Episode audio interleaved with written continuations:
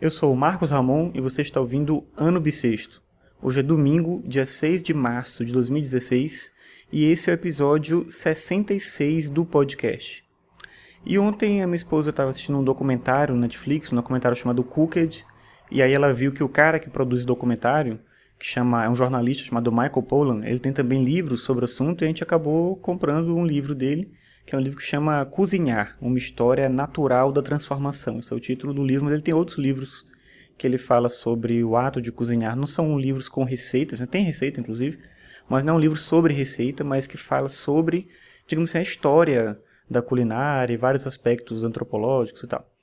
E aí uma coisa que ele fala já bem no início do livro, que eu achei bem interessante para comentar hoje, é o fato de que a gente está numa época em que as pessoas passam mais tempo assistindo a programas de culinária do que cozinhando. E aí, vendo isso, eu me encaixo direitinho nesse aspecto. Eu não sei se eu assisto muito por conta do aspecto do reality show, mas tem reality show que eu não assisto, né? Então, esse eu assisto, esse tipo de reality show eu assisto. E é justamente essa questão que é colocada por ele, né? Por que a gente passa tanto tempo assistindo a programas sobre isso e dedica tão pouco tempo a cozinhar?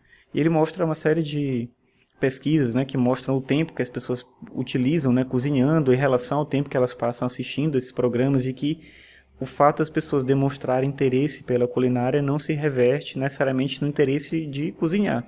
Em muitos casos elas vão experimentar essas comidas em restaurantes, quem pode, mas a maior parte das pessoas fica só, digamos assim, com o desejo de experimentar, mas acaba não desenvolvendo isso como um hábito em casa. Inclusive, muitos programas desses utilizam nas nas propagandas, uma série de propagandas de comida processada, industrializada, porque sabe que as pessoas estão ali, vão ficar com fome e vão acabar comendo o que é, o que é mais fácil.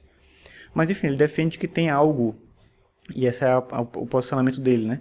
Que tem algo de emotivo e psicológico no ato de cozinhar que faz a gente querer se aproximar disso, né? Tem um encanto nessa coisa do cozinhar, ainda que não seja simples no ritmo de vida atual é, as pessoas se desprenderem da realidade para se dedicarem a esse hábito do, do fazer comida, né, cozinhar para a família e se envolver com isso de uma maneira mais mais afetiva mesmo, né?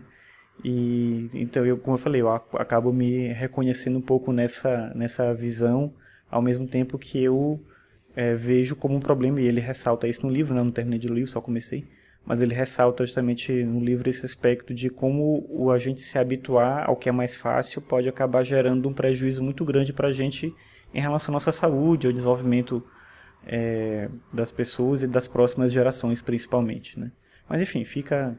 Eu estou começando a, a ler agora, mas fica a dica do livro e do documentário Netflix, que eu vi um trechinho do primeiro episódio ali com a minha esposa e pareceu também bem legal. E uma última coisa hoje, vendo aqui agora que esse é o episódio 66, então faltam só 300 episódios para concluir esse projeto do ano bissexto. Então, tá só no começo ainda.